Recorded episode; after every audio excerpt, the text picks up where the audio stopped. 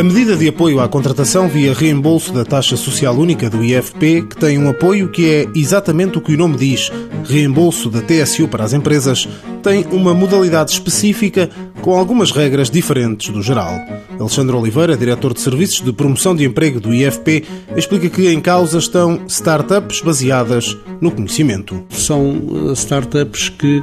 têm uma categoria muito específica, que é esta noção do, do conhecimento das empresas baseadas em conhecimento,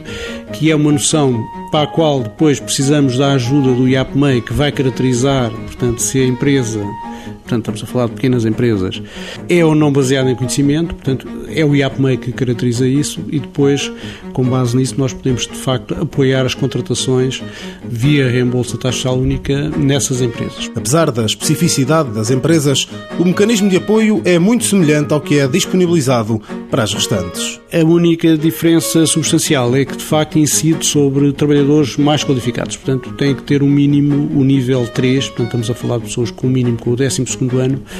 de qualificação de base para poderem de facto ser inseridos nesta medida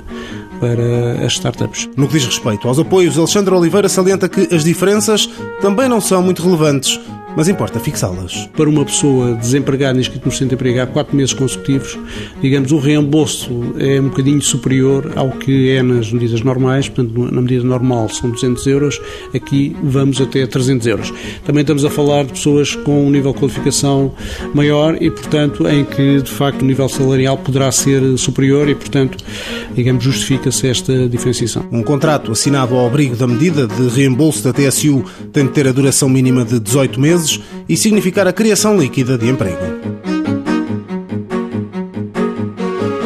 Mãos à obra, financiado pelo Estado português e pelo Programa Operacional de Assistência Técnica do Fundo Social Europeu, sob o lema Gerir, Conhecer e Intervir.